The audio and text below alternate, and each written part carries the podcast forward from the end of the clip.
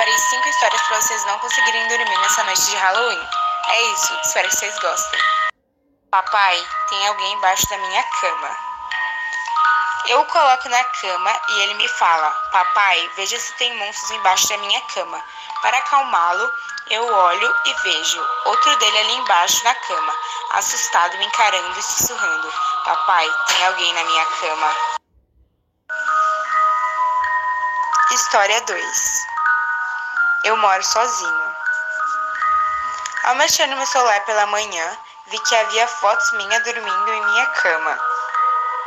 Detalhe: eu moro sozinho. História, história 3 Uma menina ouviu sua mãe gritar seu nome no andar de baixo. Então ela levantou para ir a seu encontro. Quando ela chegou nas escadas, sua mãe a puxou para, para o seu quarto e disse: Eu ouvi isso também. História 4 Namorada e Filho Depois de chegar em casa após um árduo dia de trabalho, eu vejo minha namorada segurando nosso filho. Eu não sabia o que era mais assustador: ver os corpos mortos da minha namorada e filho ou saber que alguém invadiu meu apartamento para colocá-los lá. História 5 Juro por Deus. Em todos esses anos que vivo sozinho nessa casa, eu juro por Deus que fechei mais portas do que abri.